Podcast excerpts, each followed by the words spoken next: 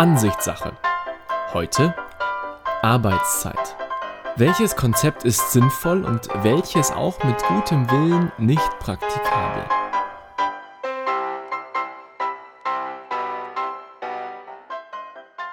Achtundvierzig Stunden, 60 Stunden, 40 Stunden, 32 Stunden, 30 Stunden. Da sollte doch für jeden was dabei sein, meint man. Aber oft empfinden die Angestellten ihre Arbeitszeit und vor allem deren Verteilung als Belastung.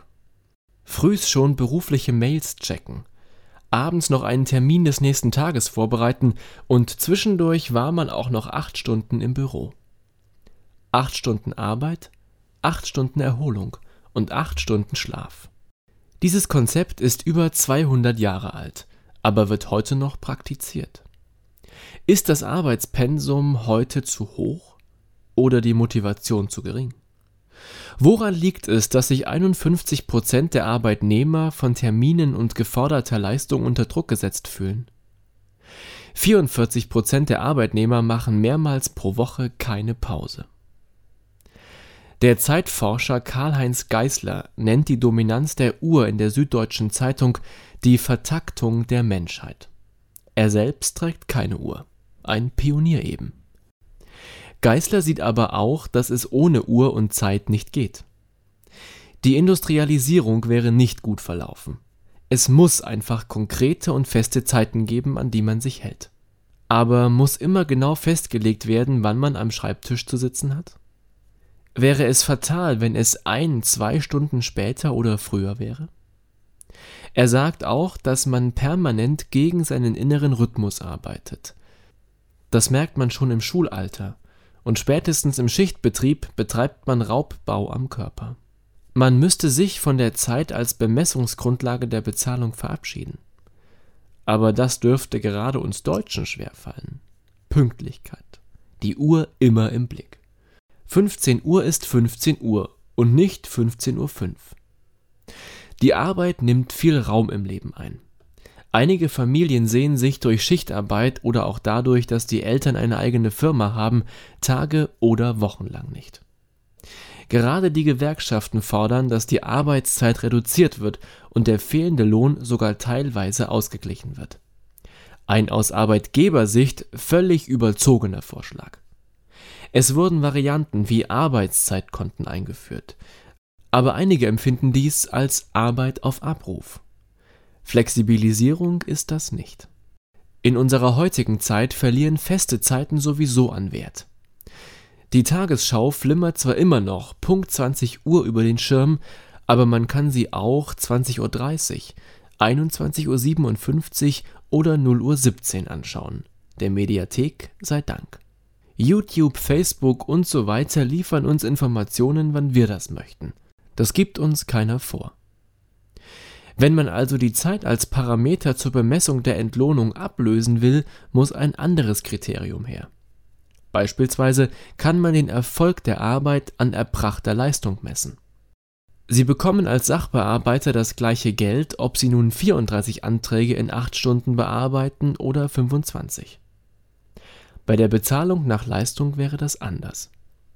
Wenn Menschen nicht mehr einfach nur bezahlt werden, weil sie eine gewisse Zeit anwesend sind, sondern weil sie so oder so viel geschafft haben, denken die Menschen effizienter, arbeiten vielleicht sogar strukturierter und konzentrierter, ja, entwickeln vielleicht sogar Unternehmergeist, weil sie in gewisser Weise für ihr Einkommen maßgeblich verantwortlich sind.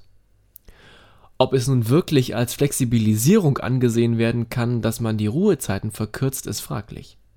Eigentlich sollten zwischen zwei Arbeitsperioden elf Stunden liegen. In Ausnahmefällen kann diese Zeit auf neun Stunden verkürzt werden.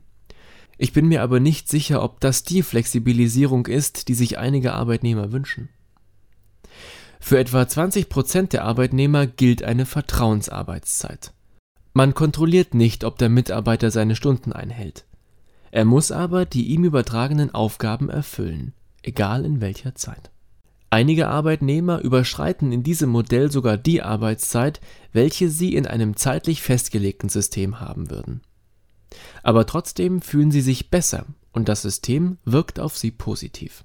Natürlich kann man solche Regelungen im Schichtbetrieb nicht praktizieren. Das Modell der Wahlarbeitszeit sieht vor, dass eine Vollzeitstelle eine Wochenarbeitszeit von 30 bis 40 Stunden beinhalten kann. Wenn der Chef rechtzeitig informiert wird, kann die Arbeitszeit auf individuelle Lebensumstände angepasst werden. Dies ist von Vorteil, wenn ein Kind betreut oder ein Angehöriger gepflegt werden muss. Rechtliche Regelungen würden dem nicht im Wege stehen in der Chemiebranche in den neuen Bundesländern kann man neuerdings zwischen 32 und 40 Stunden wählen. Das ist das sogenannte Potsdamer Modell.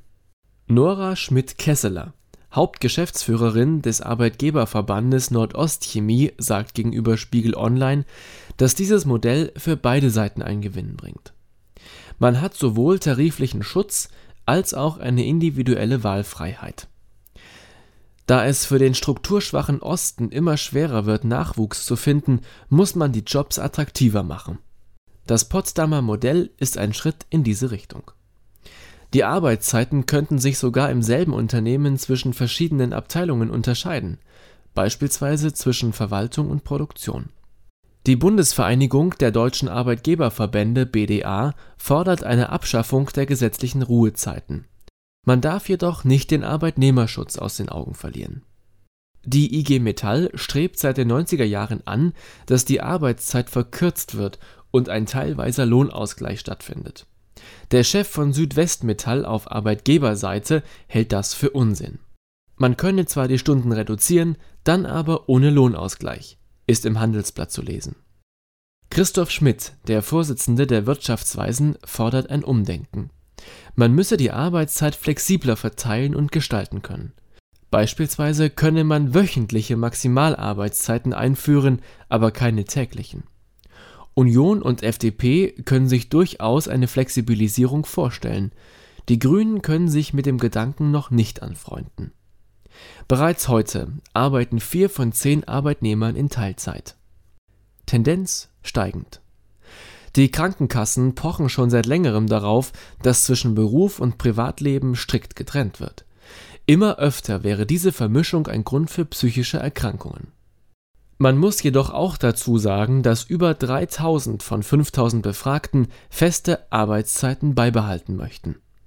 Also ist auch der Ruf nach mehr Flexibilisierung wieder einmal Ansichtssache. Ich danke euch für das Interesse und hoffe, ihr habt ein bisschen was zum Nachdenken mitgenommen. Ich wünsche euch eine angenehme Woche und freue mich, wenn ihr auch nächstes Mal wieder mit dabei seid. Bis dahin, tschüss.